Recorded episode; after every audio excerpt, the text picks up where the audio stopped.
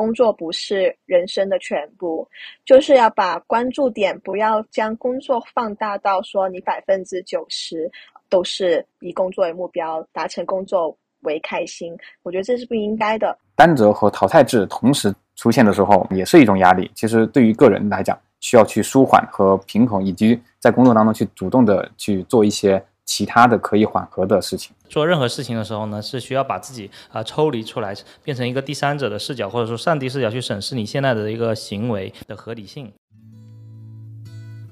我们是静在 FM，邀你一起聊设计、聊生活、聊科技，终身学习的有趣灵魂终将相遇。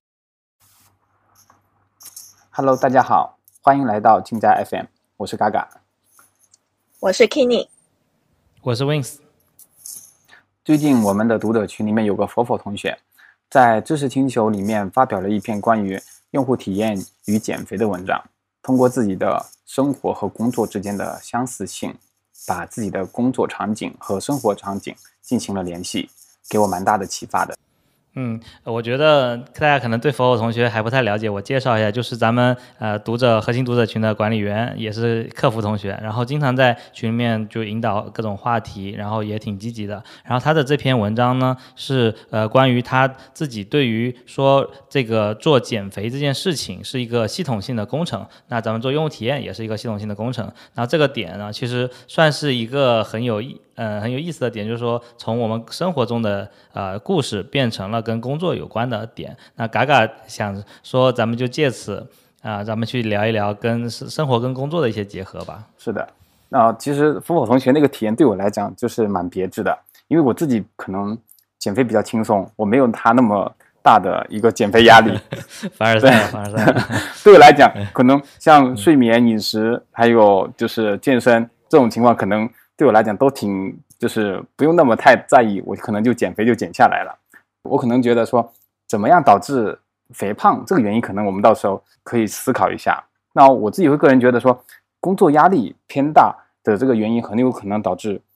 我们就是身边的同事或朋友，导致他们一个到造成自己的肥胖。然后我自己身边就有很多同事，他们刚入职的时候身材是比较匀称类型的，然后过了一段时间之后。就明显有一个，就是好像被吹肿了一样的感觉。嗯嗯，就我们就说叫过劳肥嘛。是的。对，嘎嘎刚刚提到，就是说工作压力会导致过劳肥。那其实我觉得工作压力，呃，除了说过劳肥以外，可能还会带来一些，比如说失眠啊、睡不好啊、就精神太紧绷啊等等，带来一些情绪上的问题。甚至我也有遇到一些朋友，他可能还因为调节不好。工作跟生活的关系，然后可能还处于一个有点呃抑郁的一个状态，就是我觉得很希望跟大家可能会去聊一下，说我们去怎么样去调节自己的一个工作的一个呃压力，或者说更好的生活，我觉得这一点很重要。嗯，对，甚至可能跟家人关系也会不太好，因为你老是加班，老是加班，基本上没时间陪孩子，没时间陪家人。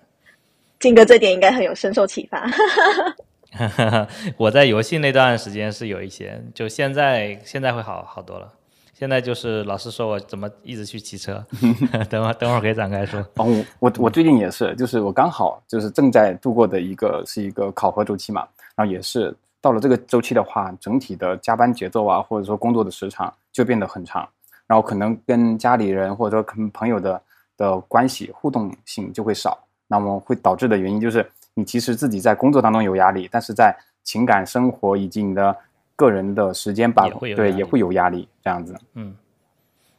嗯，对，甚至还被我催稿。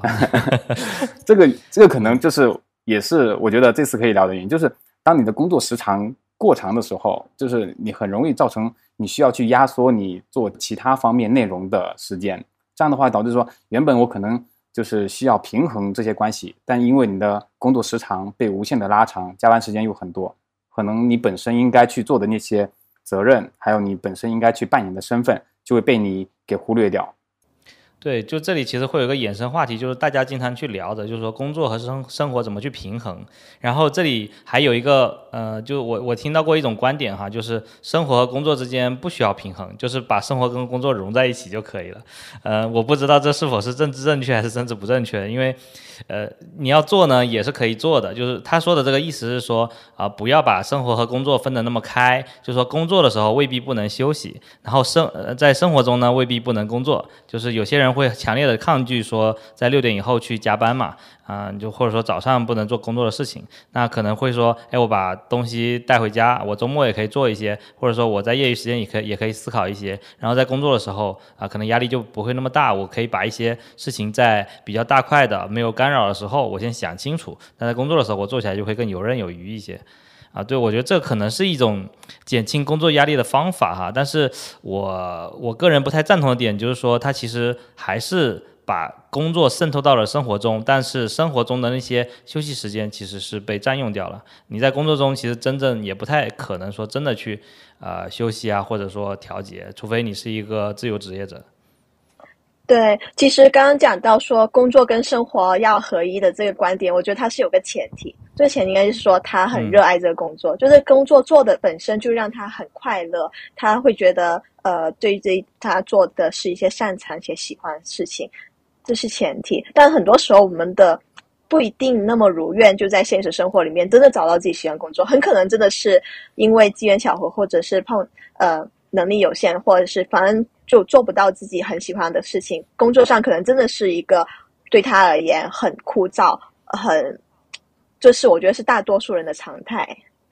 对对，应该是不在少数的这种情况。是的，其实我我感觉对于我们普通人来讲。就是个体个体的人，其实很少能够真正的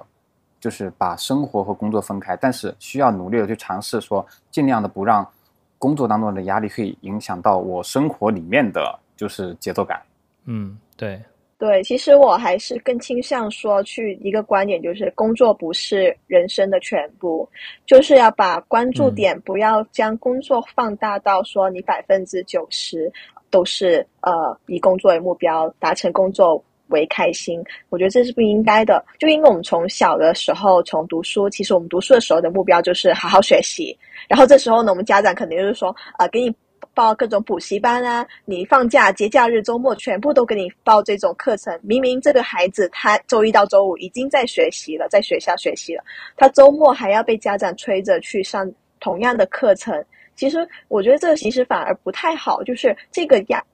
因为他在这过程中他并没有培养到其他的爱好兴趣。我宁愿说把这个钱花出去给他培养爱好，因为这个在你书读书的时候，你的读书学习成绩是你的目标，其实就类同于说你成为工作社会人以后的这个工作是你的目标，但你其实同样是需要你自己的爱好去支撑起来你的娱娱乐时间，就是让你生活更平衡、更快乐。嗯。对，就是其实也有个副作用，就是说，比如说你把工作或者说嗯曾经的学习哈看得太重，那万一你在学习或者是工作上遇到什么挫折的时候，你会极大的影响你的一个生活的一个状态，或者说比如说工作不如意，或者说工作跟跟谁谁谁吵架了，嗯，或者说这个领导今天对你发表了什么，这个就可能。批评啊什么的，那可能你会就觉得非常非常的难受。但是如果你没有把工作放看得那么重，只是作为我日常需要完成的一部分，那作为我个人的其他部分呢，我还有我自己的爱好，我还有我的家人，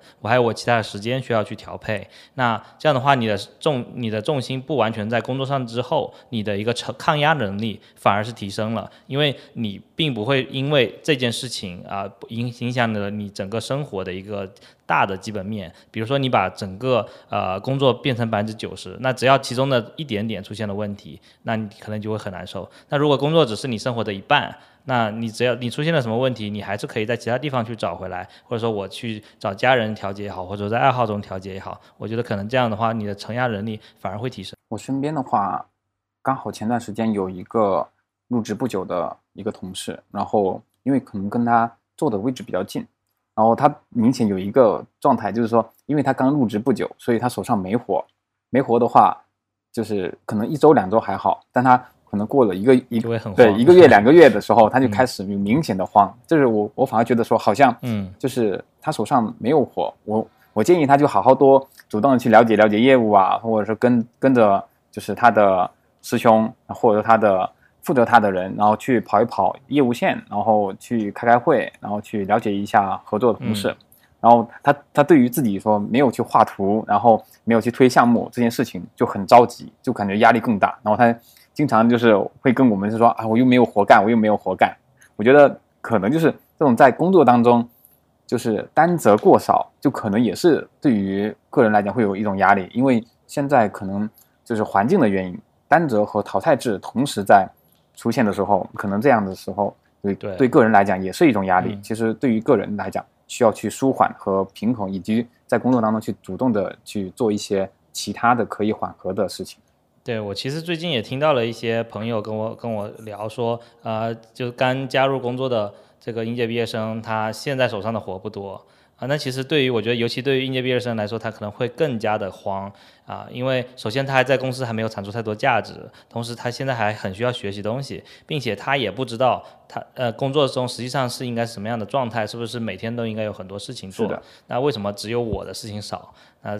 那这样的话，成长速度会变慢，就整体的跟跟绩效又会挂钩。那这一系列的这种心理去想起来，其实确实会慌的。是的，Kenny 作为应届应届生到。一个工作当中，以及到目前过渡之后，感觉是一个怎么样的心态？嗯，你你当时刚加加到加入腾讯的时候，这个你的活多吗？是应该当时是一个比较，我我我我自己感觉应该是比较忙的状态吧。对，就是作为应届毕业生，你当时是经历了怎样的状态？呃，其实应届生，呃，因为我其实刚来这个团队的时候，我本身已经。我感觉我的能力哈就已经是，呃，基本可以自己独立承担项目了。然后刚好我那时候团队比较忙，需求比较多，所以我挺快就开始上手，一直在持续不断的 接活当中，甚至有种就是陷于焦虑，因为我做不完。然后我周末还会去干，对我那时候就周末也会去干，这个周末也会去想，然后。但也是因为这样不断的就是应接不暇的工作，反而让我说没有喘息的机会。就是我不像在之前实习的时候有机会去好好的呃想一想我刚刚所错过的这个项目，呃，它需要复盘些什么，对我成长，对我的能力有一些哪些思考点是值得沉淀的。我在刚开始工作的时候，其实我在这方面还没有平衡的很好，对，但现在。过下来的话，呃，因为其实需求就有潮汐嘛，就也有说很忙的时候和相对闲一点的时候，就比如最近可能会相对呃好一些，然后我就会去呃，虽然我开始觉得自己有有更多的时间去思考，然后我没有我不会很慌，因为我会比较有目标，知道说我曾经落下了哪一些东西，其实我想研究的，但是因为我之前一直在。赶需求，然后再产出，我没有时间思考。然后现在有这个潮汐的机会，说让我有时间去去想一下，有哪一些机会点值得挖掘，然后我好好的去做研究。就我团队刚好也很支持我做这些事情，就让我也是嗯平衡下来之后，觉得现在的状态还可以。对，所以由此发现，就是平时如果觉得时间太忙，没时间做沉淀，也不要总是说去抱怨公司怎么没给我这样的机会，因为其实，嗯，刚才学伟说这种潮汐的机会呢，可能有的公司甚至都没有。像我之前在做游戏的时候，基本上是也不可能中间会有断档的，就是一直都是在持续高压的状态。那这样的话，呃，你要记下来，平时你到底哪些地方觉得自己有欠缺了，需要花时间，那这些时间从哪里来？那可能一个是，比如你有机会说中间。会有需求会少一些的时候，那这是一个比较好的。那另外一个就是，如果你知道你们的项目一直都是这样的话，那你就真的只得去抽时间，比如说你晚上下班，或者说早上你是早起的人，那或者说你周末固定花上几个小时的时间去做一些这样的总结和沉淀，那可能是一个好的习惯。嗯，其实我我觉得更多的人可能会迷失在自己很忙碌的一个工作循环里面，或者工作死循环里面，这是一个就是。蛮可怕的一件事情，要及时的把自己抽离出目前比较臃肿或比较就是节奏比较快的那种工作当中。如果说你的工作节奏太快，需求太需求来的太急，你输出的也很急，其实这个时候要去认清楚自己的价值，你在做的事情的价值，然后及时的把一些节奏性的东西让它放缓，然后让自己的节奏感会更强一些，其实会更好一点。嗯。对，就是这种忙碌的死循环，我自己体会的非常强烈。就是因为我自己之前做游戏的时候，因为我的经验不算是特别多，在做游戏这方面啊，和其他的这个常常年做游戏的交互同学来比呢，我整个输出的效率是啊不如他们的。虽然说我的工作年龄比较长啊，但是在这一块的经验不如他们，所以导致我在这里面呢，就是会觉得哎，自己的所有时间都必须啊压在这儿，然后几乎没有时间去喘息。啊，就这种这种状态其实是很不好的。那它比较合理的一个方式呢，就是说你必须投入额外的时间和精力，去赶快把自己的效率和产出的这个这个东东西给提提升上来，质量提升上来，就不用去反复改，或者说呃说说能够更快一些。这样的话，你才能把整个的这个速度变慢下来，就是你产出的更快了，但是呢，整体的节奏呢，你自己就可以可控了，才能。真正意义上的慢下来，而不是说靠外力说，哎，你给我少一点需求啊，这基本上不太可能的。嗯，是，我自己的话还有一个另外的体验，就是我有一段时间是比较在工作当中迷失自己的，就是差不多是去年刚刚换了城市的时候，就是差不多是等于说又换了一个新环境，同时又换了一个新的工作团队，然后公司，那整体的自己的工作节奏和适应环境、适应公司以及适应业务，都有一个存在一个很大的问题。然后那个时候，我觉得说，其实我自自己当时对自己的一个工作的意义开始就有点迷糊，就甚至是很迷茫的一个状态。其实这对我当时的挑战，我也觉得也很大。但过了那段时间之后，自己就是很努力的尝试调试，但是中间当中也有一些失败，甚至是自己有一些摆烂的情况，这种情况出现。嗯，哎，我倒没听说。对，看起来都还可以啊。其实我想到这个有一个比较共鸣的故事，可能不是在工现在工作里面，是以前我在读研究生的时候。就那时候的话，我在呃读书的时候特别多的作业，然后那作业还是有点偏离了，因为它偏学术嘛，就是跟实际的工作环境所需的能力有一点偏差。然后我那时候就很苦恼，我一边要做很多作业，但我有一边又很想学更多的跟工作。更相关的一些能力，这时候我时间就用不上，就是发挥不起来。然后那时候作业真的非常的多，然后我就在那儿就自己在散，就是在散步。我就把当大家都在很投入的去做作业的时候，我选择了抽了一个小时时间去逛学校，去逛校园。我一边逛校园，我一边在备忘录里面写我现在要做什么事情，我都有哪些事情要做了。然后好，我把 A B C D E F G 全部列出来之后，我就会挨个想说这件事情为什么要做，对我有什么好处吗？然后让我发现它的好处可能只是利于说我拿一个好的成绩而已，那我就会把这件事情，呃，就是二八原则，就是把它做到合格就好了。我不需要拿到满分，我不需要花到很蛮完美的精力才，就是这作业做到很完美我才交出去，我只要把它做到合格，我就 OK 了。然后其他可能有更重要的事情，就是我列了一些事情，可能有些事情会更加利于说对我有好处，就是对我的未来工作会更有好，那我就会把它的优先级提得更高，就是有点像我之前有跟大家，就是我们播客应该之前有分享过说。呃，要去用黄金圈原则反思一下，你现在所手头做的这些事情到底有什么意义？你为什么要做？就是当你想清楚这个时候，你就要排才会说排优先级，把它做到什么程度，来去把你的精力提炼，就是提出来空出来一些更多的精力去做更有意义的事情，就是我比较启发的一个事情。嗯。对，学会分享这个挺好的。就是你在做这些事、做任何事情的时候呢，是需要把自己啊抽离出来，变成一个第三者的视角，或者说上帝视角去审视你现在的一个行为的合理性。那比如说，你觉得现在啊压力特别大，几乎没有时间去做别的，除了工作就没时间做别的了，你可以去。呃，抽离出来看一下自己现在所做的到底有哪些事情，有什么事情是重要性特别高的，一定要做的；有什么事情其实可以不是你来做也可以的；有什么事情可以用简单的方式去去执行，就质量不用那么高。像刚才学伟说的，可能你完成一个及格线就可以了。那呃，你要把重点的时间和精力放在。最重要的事情上，这样的话，你的时间其实没有变多，但是你的事情啊也没有变少啊。那这样的话，你反而还找到了啊，把这个呃事情压缩，变成时间时间相对来说比之前更充裕的一个状态。你把呃时间投入到真正重要的那块事情上去了，那这样可能会更加合理一些。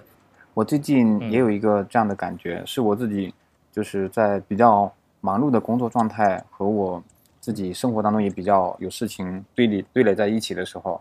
我可能会抽的时间是偏向于晚上下班以后大概是六六点这样子，然后下班以后可能会会约个同事，然后一起在公司附近的公园走一圈，然后那个四十分钟可能我会更多的就是就是没有没有跟他怎么聊天，但是可能我是自己在想说，哎，我接下来要做什么事情，我现目前在做的事情是什么，然后我手上什么事情更加重要一些，然后什么事情比较赶一些，然后我有什么事情应该放一放，我后面可以慢慢来做，和我可以把它长期来做的事情，这样子，我觉得可能。嗯，你这个状态很像是爱因斯坦当年想相对论的时候，每天饭后就跟就跟其他的这科学家一起散步，然后想到了这些牛逼的事情。然后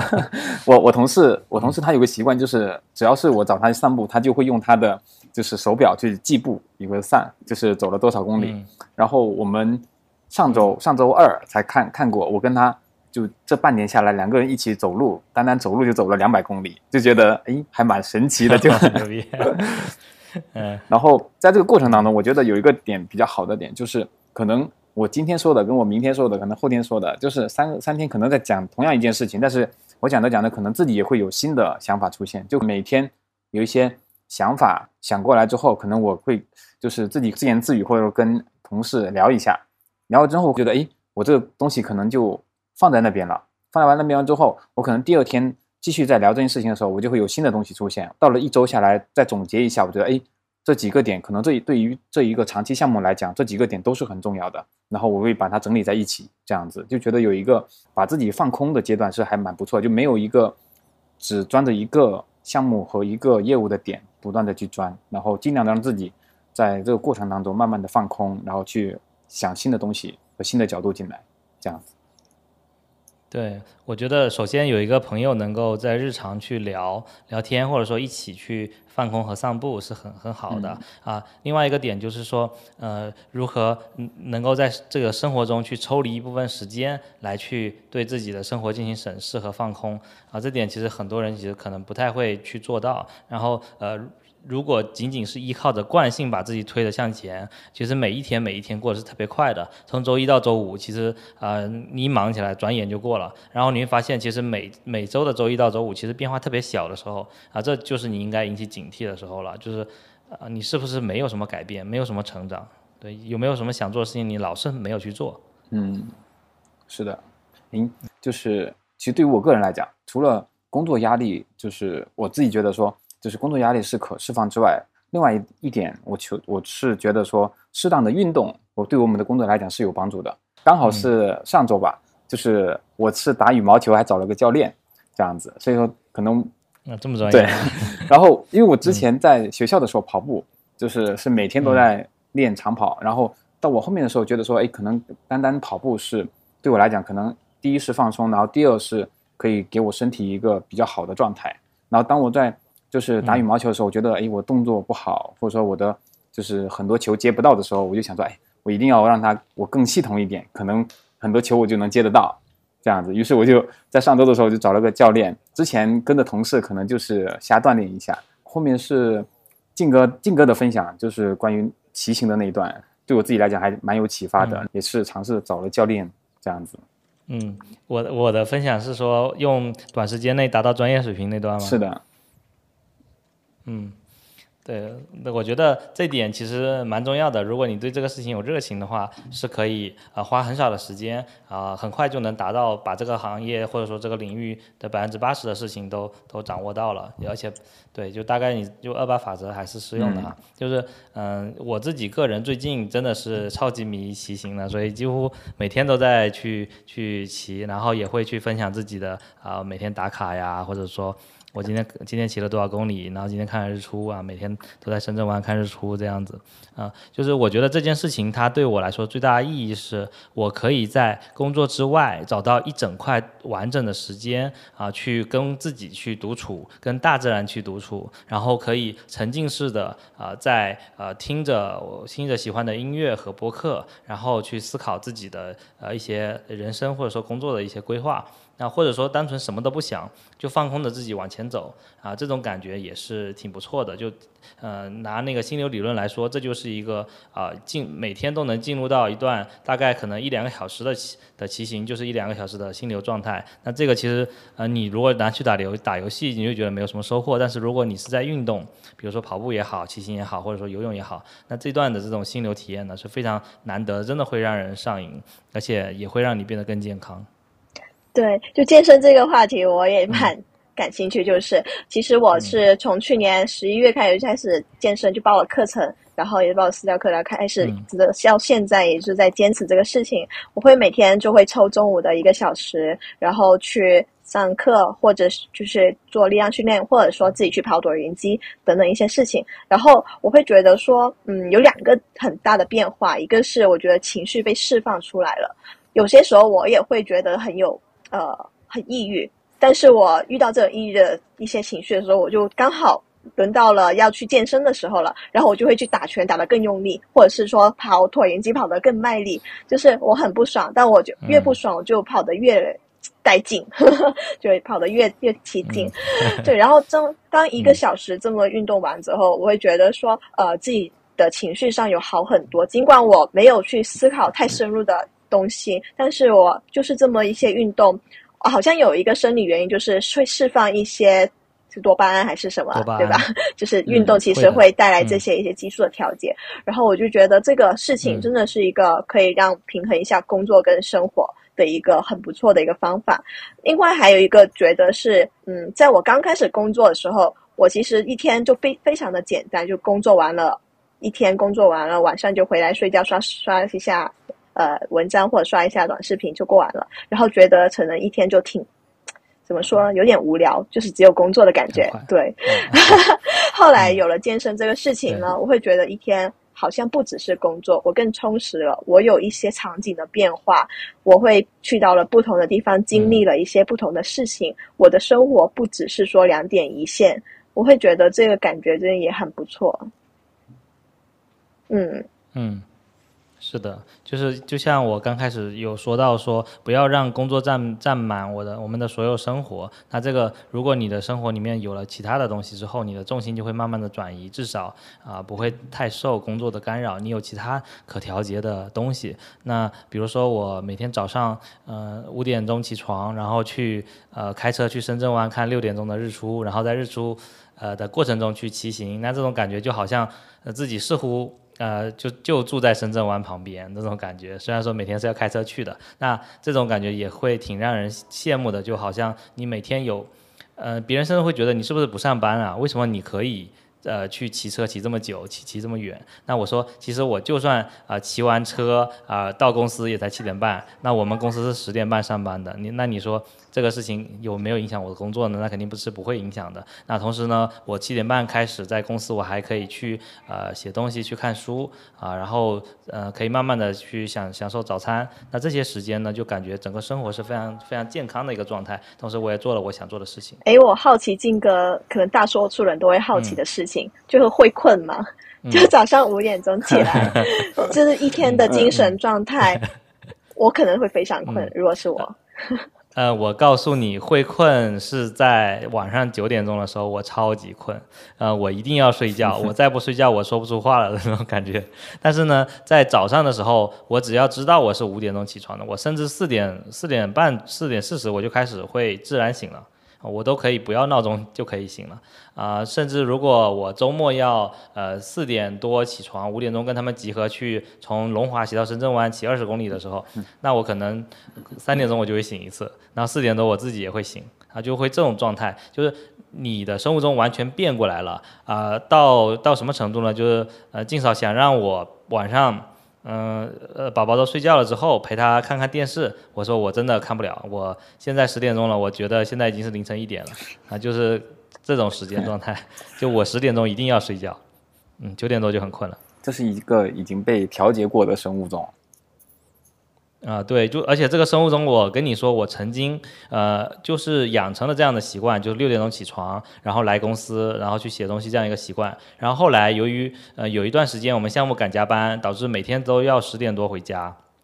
然后十二点一点钟才睡，然后把我生物钟打破了之后，然后就后面花了很长的时间才重新调节回来啊，所以说，嗯，生物钟真的不要轻易去打破。我那段时间保持六点钟起床的状态，甚至到了呃我过年的那七天，我都还是六点钟起床的，没有改过，就是一直大半年都是这样去做，其实反而是很好的，就你不要因为周末去改。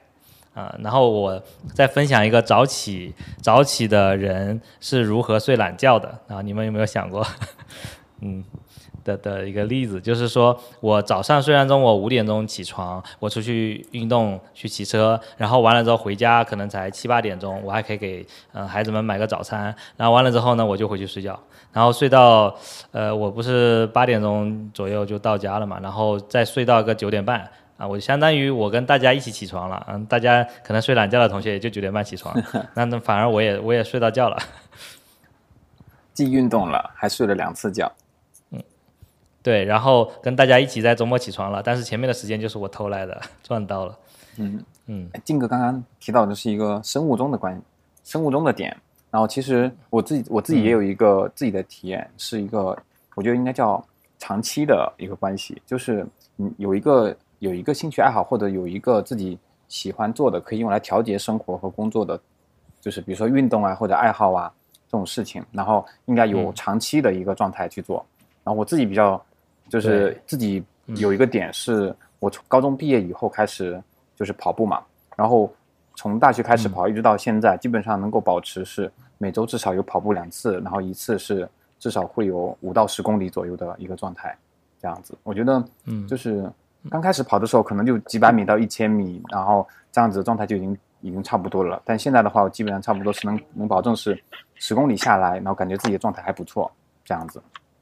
嗯，对，可以慢慢起来了。虽然说五到十公里，可能对于长期跑步的人来说，可能就是每天的量。是的，是的。对，那那对，但是就是对于可能我们正常人来说，可能刚开始确实只能慢慢起来。像我当时每天跑步的时候，也是这样有这样的一个过程，慢慢开始的。啊，只不过由于我自己之前的这个体质，呃，和运动基础太差，导致我自己把自己搞伤了，所以现在只能骑车的这样一个状态。如果你是一个很少运动的同学，也建议你们如果刚开始运动的话，可以先从椭圆机或者说骑车开始，这样的话是比较不伤膝盖的，特别是运动比较大的同学，呃，说呃体重比较大的同学，所谓体重比较大，就是你上一百五十斤嘛，我觉得就算了。就其实我觉得像刚刚提到的健身、跑步，呃，或者是像。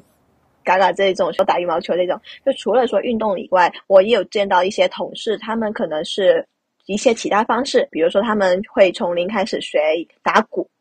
他会呃，或者是打鼓或架子鼓，对对对，架子鼓也很爽，或者是说他们会去做学吉他呀等等一些呃艺术上的一些提升，就我觉得这也是一些呃能够去让他们找到一些爱好，长期能坚持的一些东西。嗯，对，就是曾经我也学了钢琴，然后嗯，就是我因为我一直对于我来说，我一直很羡慕说会弹钢琴的人，然后我我甚至报报名去报了个班去学了成人钢琴，花了一年的时间把初级的学完了。虽然说一点都不了不起，但是嗯，确实会让我呃对这件事情啊有了了解，说这件事情我一直想做，但是我终于做了的这种感觉是挺好的，而且我也很期待说每个周末或者说每个有。一周的有有那么两三天的时间去上课的这样一个日子，就我觉得，嗯，大家都需要有一个这样的爱好，说你在业余时间很期待你去做。比如说你你下班的时候就巴不得赶紧回家，赶紧骑车，或者说赶紧去这个就练架子鼓，有这样的一个期盼之后呢，你每天过得就特别快，而且你可以在从这个爱好之中获得成长，也可以得到更多的社交的小伙伴啊，有跟别人有共同的话题可以去聊这些事情。我觉得这都是一个很好的开始，因为有些同学啊，其实可能说年纪到了一定呃一定程度的时候，是会说哎家里会催着去找对象，那。如果说你老是两点一线，你怎么找对象？那有爱好就有生活，真的有爱好才有生活，才有朋友，你才可能会有对象。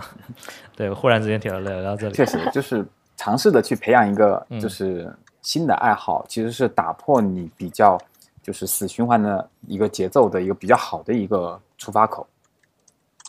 对，打破惯性。是的，对，呃，聊到这个有对象，要不学伟也分享一下你的对象是怎么来的？要不要？聊到这个嘛，哎，等一下，等一下，其实刚刚我还想顺着静哥那个先聊完，我再聊一下对象的事情。就是刚其实我有个启发，就是说，呃，尤其是工作时间越长的话，会有一种让我有时候会错觉，觉得说。我的以后都是工作了，就没有一个无止境的感觉，就不像说我们以前读书啊，初中是三年，然后大学、高中是三年，然后大学四年，但工作可能一干就是呃十五二十年这样，有一种遥遥无期的感觉。对，不知道大家会不会有这种感觉？就刚开始我起初的前半年工作的时候，会有这种东西，我没有期盼了，我感觉我就只有工作，没有什么那种，我不知道我什么时候才能说换一个阶段，换一个什么时期。后来呢，就是如果你在工作中没有乐趣的话，我觉得很容易进入到你说的这个这个状态。对，尤其可能呃，对，有些时候一些体制内的一些工作，可能真的是相对来说太稳定了之后，他的成长就真的是有点平平的时候，有一种真的是无止境的一个循环。那我刚刚又想到说，呃，像金哥提到的，给自己一个呃学的东西，有一个小的期盼。会让我联系起来，我去年开始学健身这个事情，其实截止到现在是一年嘛，我会觉得有一个周期，哎，这一个我工作后的第二年，我做了这么个事情，然后。工作的第三年呢，我有没有其他东西想学呢？比如说，可能工作第三年，我就像金哥一样，我要学钢琴。然后工作第四年，我又想有一个别的东西学，我去学一下游泳，因为我不会。然后第四年、第五年怎么样？就当我把这些一步一步的给自己，有点像给自己安排一个课程表，然后我再上一个社会大学，然后我这课程表每一年都有一些不一样的一些呃爱好或者技能在养成。当我日后回想起来我的工作前几年的时候，可能它更有。一些截止点的感觉，就是不是一个漫漫无期的一个呃一年、二年、三年、四年，这五年你过的都一样，不会，因为我会觉得我第二年、第三年啊领悟到的是不同的东西，有一个长期领悟的一个周期。对，就是。呃，我觉得这点说的挺好的，就是因为我们就算玩游戏去玩个 RPG，我们也要让他这个角色不停掌握新技能，去打新的怪，去开新的地图。那为什么到我们自己身上，我们就能接受十年如一日的这样子简单枯燥的生活，自己就毫无成长？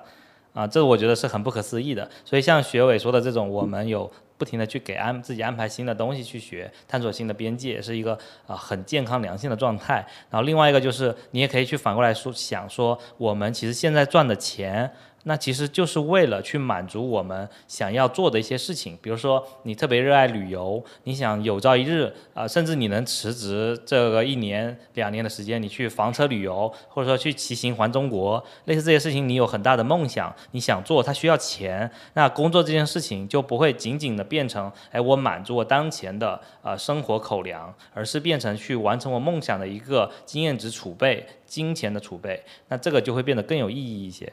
嗯，这个的话，其实我这几年还蛮有体会，就是比如说我刚毕业的时候，然后一六年、一七年那个那段那段时间，我基本上是把我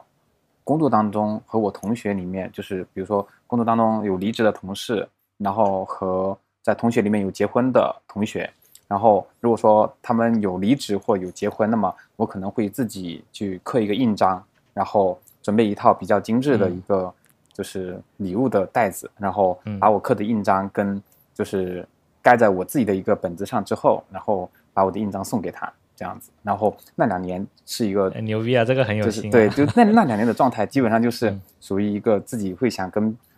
朋友或跟同学、跟同事形成一个这样的一个关系，然后不断的会有产出各种各样的一个印章，然后自己有累积了一个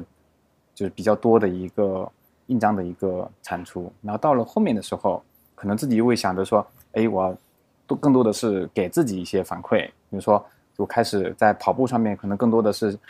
就是去看一些跑步方面的书籍，然后在跑步上面的时候能够更加专业，器具，然后和装备这些东西能够更加专业。再往到就是一九年、二零年之后，然后发现自己可能更加喜欢的是去看话剧，然后可能每天起床之后就是在 B 站上面不断的去刷各种话剧，就可能自己。一段时间会有一段时间的兴趣爱好和一些产出这样子，我会觉得换一种东西，然后可能一段时间去尝试新的东西，这本身是对自己来讲会有一个让生活开启一段新的视野的一个这种比较好的一个状态。对对，然后还给大家分享一个点，就是说，呃，一段时间真的不要有太多的兴趣爱好。虽然你有很多事情想做，但是你的业余时间就这么多。如果咱们一旦做的过量了，就反而会变成说，哎，你又想玩游戏，又想看电视剧，又想看电影，然后又要运动健身，然后还要谈恋爱啊，然后就会把你自己时间全部占满，导致你呃下班之后反而变得更加的疲累啊，然后你没有一个事情能够做得深入。呃，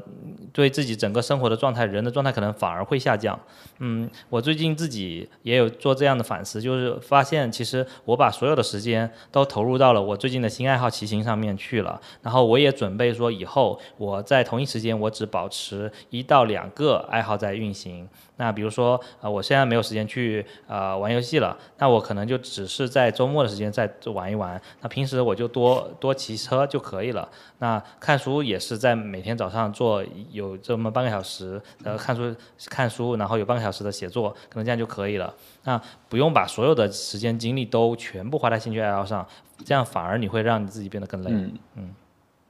对，就是大家还是要寻找一个合适自己的节奏，不要说一开始一下子太贪心，说每个东西你都好想学，同时都开启，这其实也不是很友好。毕竟漫漫人生这么长，就是对这是对于一种贪 贪心的同学的一个启呃一个一个启发。但是另外一个可能是说，有些同学呃他一下子就觉得自己已经可能有一些上年纪的同学，可能已经四十岁了，或者三。四三十多三十五家了，然后他们可能是觉得会听咱们播客吗？啊，也不知道，就怕他们觉得说我都也许啊，对，然后就觉得那我现在再开始会不会很晚了？我要不还是呃，就是按部就班吧。但我觉得其实就像就金哥吧，金哥其实就可以我们很好一个呃先例，就是就算再怎么地，他你再开始大气不怕晚成嘛，你任何时候都开始都不算晚，对。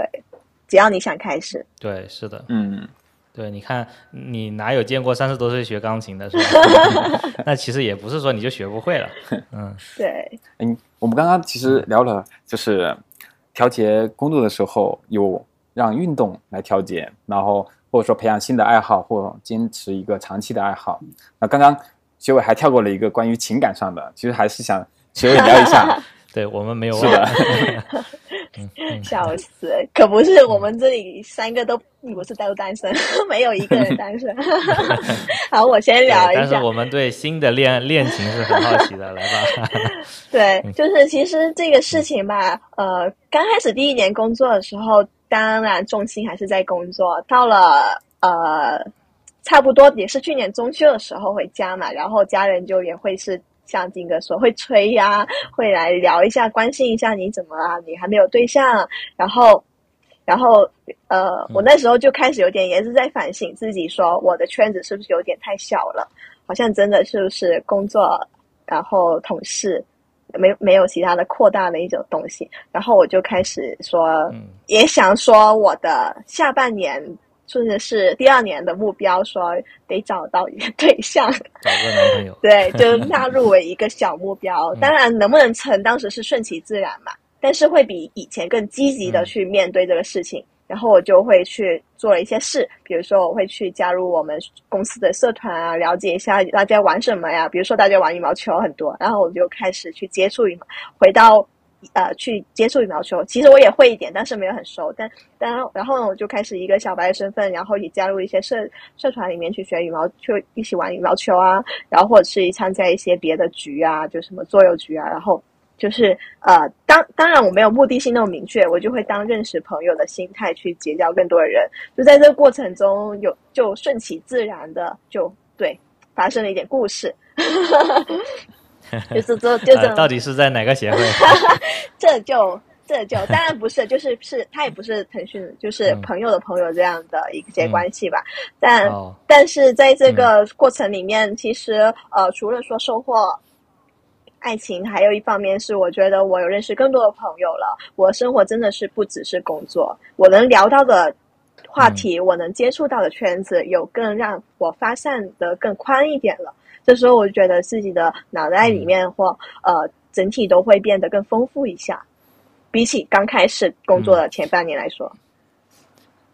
哎呀，你说这个，呃，看来是咱们星球的小伙伴很少组织线下活动，导致学委想 交朋友都没有地方去。你看，还得在公司里面去找。啊，不过确实现在线线下比较难做啊，就可能去年会好。对，其实我们之前一直有做嘛，一年两次。哎，今年十一月份我们要不要嗯继续来一次纪念日了？对，纪念日肯定是要的，但是看下情况，如果如果线下还是呃比较有风险的话，那咱们就把线上搞大一点也可以的，就是提前做征集，然后多请几位嘉宾，然后呃面向这个。整个整个这公众号的读者群啊，然后这个播客也提前做预告啊，类似这样子搞一搞。可能我们听众朋友不太了解，就是我们知识星球这个群体，在一九年开始，其实我们一年有做两次的这种呃上半年一次、下半年一次的这种线下交流会，大概每次都会在深圳。对对，如果呃到时候大家十一月份的时候有希望的话，我们会在呃。群里哦不在播客里面提前预告一下，然后大家可以到时候可能呢有机会的话，一起来星球，一起去线下交流。嗯嗯。对，一起面基一下，其实感觉还是挺好的。就是一起有这样同样的爱好和状态的人，而且都是设计师或者说交互设计师，然后都喜欢学习，然后日常对自己的要求也都比较高。那所以我就发现，其实咱们的读者朋友们，咱们最近起了一个新的名字，就是叫做羽毛，因为若以静哉嘛，他们的羽毛们啊的状态都很类似，而且性质就是性格都很好，都很乐于助人，而且都很上进。那你碰到这样一群跟你有同样属性的人，你会很容易聊得来。而不是说你要去找一些啊，嗯，比如说你去外面加入一些组织，可能就不一定能那么快的找到自己啊，跟自己聊得来的聊得来的人吧。对，包括一些做个小广告，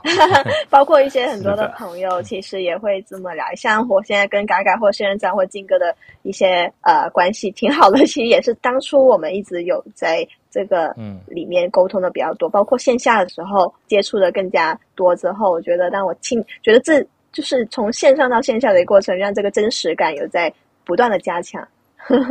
嗯，对对，是的，就线上关系好，那还得线下见一面。是的，对，我自我自己感觉，就是自从换了城市以后，就感觉好像还是会很期待说会有更多的线下的一个交流这样子。其实我自己，包括我今年，其实也很期待说，如果是今年能够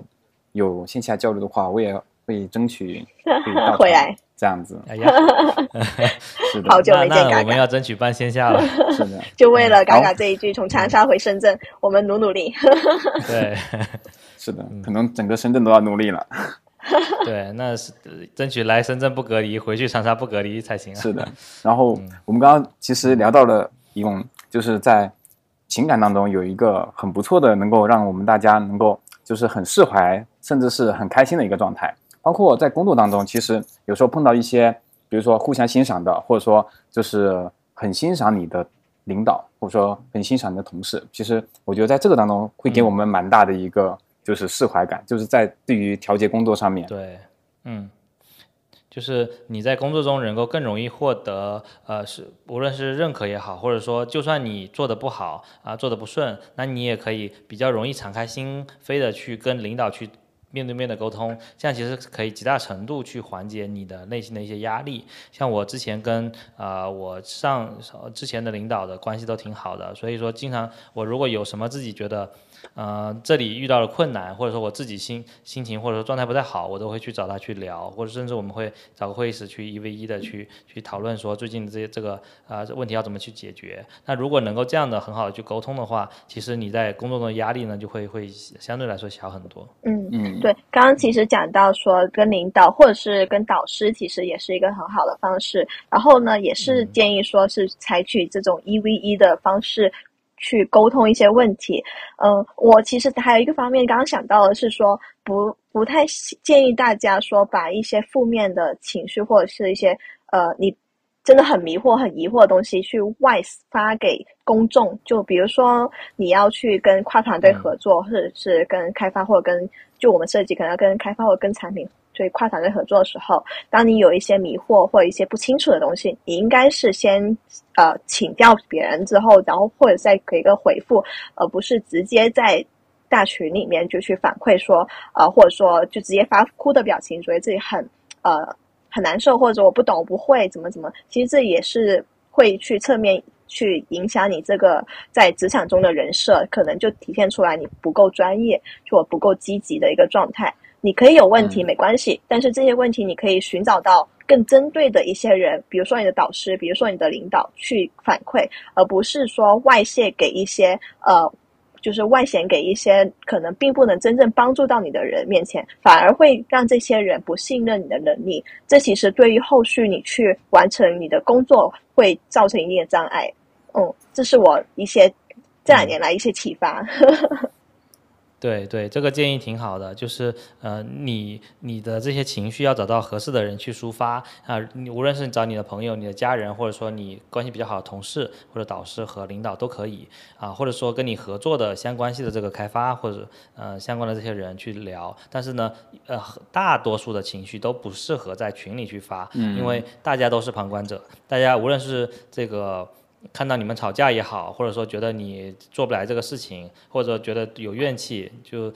给大家看到都是很不合适的。啊。呃，而且后面也很难收场，大家会觉得你这个人一个是不专业，另外一个情绪控制可能会有问题，然后以后跟你合作的时候都要小心一点，就这种就不太好了。啊，另外一个点呢，就是如果大家有负面的情绪，也不能在，也尽量不要在同事之间在私聊的时候去，就就是线下去聊天吃饭的时候，不要去说太多这样的事情，会导致把大家的整个情绪或者说对团队的啊这个情绪都会有影响，那可能会大家都会。啊，生活在一个比较 down 的一个这个情绪里。这我之前有在啊有一个团队里面也会有这种情况，就是说，嗯，因为有很多人是来自不同团队的，导致。嗯，互相之间可能都会有一些吐槽。那长期这样听到这些吐槽，哪怕你不参与吐槽，你都会觉得好像他们是不是真的有问题，或者说我们是不是真的遇到受到了不公平待遇？嗯，或者说那个人那个领导是不是总是这样对我们？就这种，虽然即使你原来不这么想，你坚定的不这么想，你也会难免会受到他们的影响，或者说这种情绪的影响，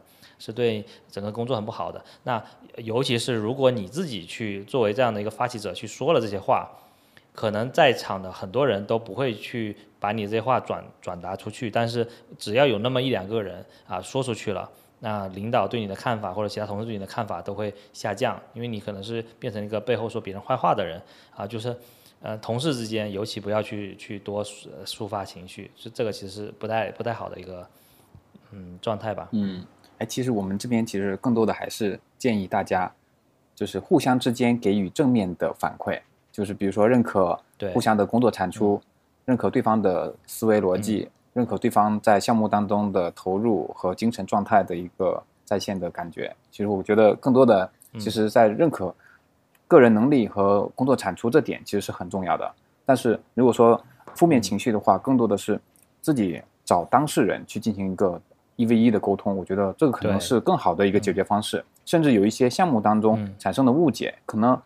就是在我们企，比如说企业微信，或者说在聊天群里面看到的那些话，可能刚开始的时候以为对方是有情绪的，但是当你真正面对面沟通的时候，可能对方只是打字的时候直接了一点，他沟通的是直接了一点，但其实真正在面对面交流的时候，他其实想法是很简单的，或者很纯粹的。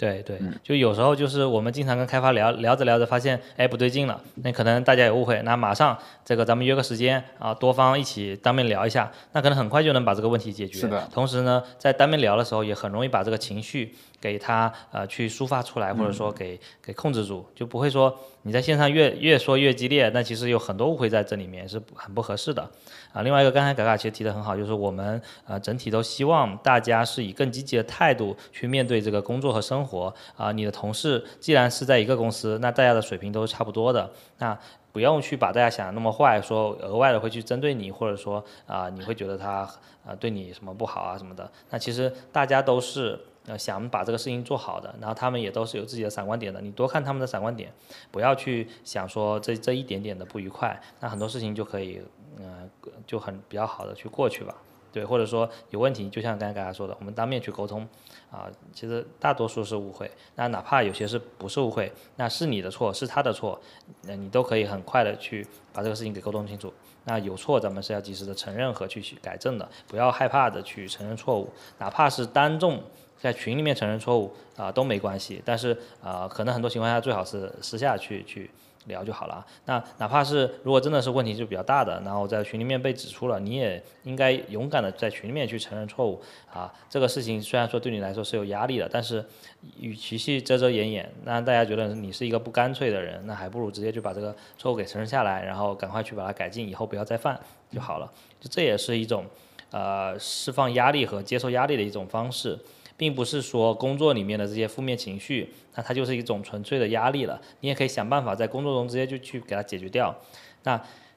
呃，没有什么事情比你直接解决掉这个情绪的困扰是更让人开心的。比如说，你觉得这个同事对你是有意见的，那你直接当面的去沟通好这件事情，发最后发现其实只是一场误会，他对你也解开了这个误会，你其实会更开心，而不需要自己再去额外去怎么去抒发情绪了。那你可能马上就开心起来了，就这么简单。但我也有个小的补充，就是如果你发现有意识到自己的情绪上在上头，就是你的感性大于理性的时候，这时候先不急着去谈判，你这时候很可能是吵架。对你先是 说安抚自己的情绪，把你的感性给调下来，让你的理性更呃大的时候，然后再去。谈判，那你怎么去调节、快速调节情绪呢？可能就是刚刚刚才，比如说刚才说的去散步啊，或者是说你找你的呃亲人，比如说你的男朋友，哎，这时候发挥作用了，就可以跟你 聊一下天，然后有用。对对，你更时候可以无限的吐槽我怎么地，然后把你的情绪、感性的坏情绪先呃能压下来之后，然后再去说跟当事人去聊这个事情本身的解决对策。嗯，哎。对，就是哪怕是我自己一向自诩自己情绪控制能能力比较好了，情商已经算比较高了，但是我也真的出现过在工作中啊，真的是很生气很生气，甚至是生领导的气，我直接就啊不想干了，我就直接呃，可能那时候才十一点左右吧，我就直接下楼去去喝喝一杯咖啡去了。啊，就是这种事情其实是不太对的哈。但是真正你上头的时候，什么都不想做的时候，与其在这个座位上去发泄你的情绪，还不如出去走一走，哪怕就下去走个十分钟，去喝一杯咖啡，然后再上来。那你这段过程中就很快的就能把你的这个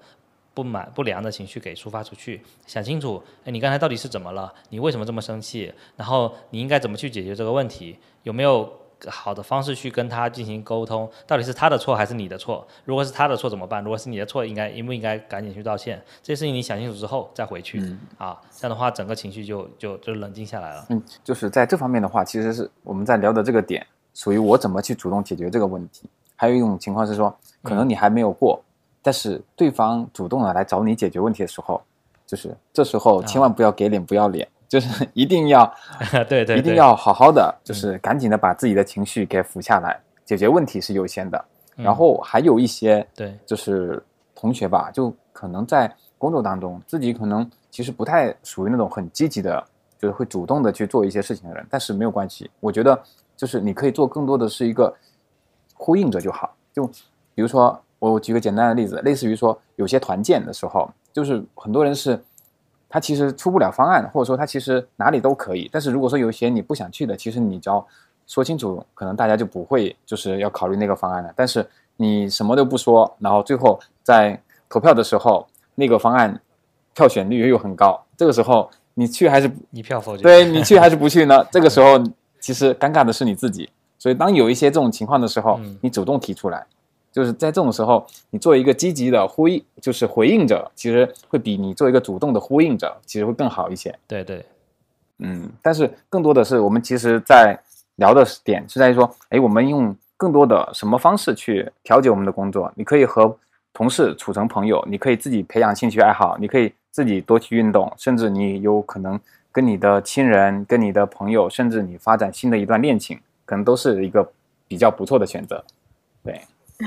对对，就咱们再升华总结一下，就是说，呃，不要把工作变成你的生活的全部啊，你你是你自己是最重要的，你你的状态好了，你的工作和生活才能变好，而不是说你把所有的时间都花在工作上了，然后显得你特别努力，然后呢特别听话，这就是对了，其实是不对的。我们不是呃一个为工作而生的人，我们。工作其实是为了更好的生活，我们的工作其实是为了赚到呃足够的钱，来让我们和我们的家人去开心，那这才是一个更最好的最好的一个状态吧，我觉得。是的。对。当然也不缺乏有些人，可能他就是事业心比较重，然后他真的会很以 呃达成事业，这也是另当别论了。但我们大多数人还是处于这种呃，像金金哥说的这种，我们还是工作只是手段，你的生活才是你的本质，你的目的。就生活要好。如果你真的是事业心很重，觉得工作也很开心的话，那我觉得反而工作也是你的兴趣之一，那也没有问题啊。但是你也得小心说，如果工作重心这么大的话，万一工作上出了什么问题，或者说公司出了什么问题，那你可能啊会受到更大的影响。嗯嗯，是的。所以你尽就是推荐大家能够有一些自己能够释放工作的一个方式，然后以及自己的情绪怎么样去把自己的情绪能够调节好。然后，如果调节到工作当中，让自己的工作能够更加有节奏的推进下去，这是最好的状态了。好，那要不咱们今天就到这里。好，那感谢大家今天的分享。如果你还有想要了解的问题，可以通过详情中的问卷告诉我们，我们会继续邀请更多的专业设计师为大家分享。如果你喜欢本期播客的话，那就一键三连，分享给你需要的朋友们吧。拜拜，拜拜，拜拜，拜拜。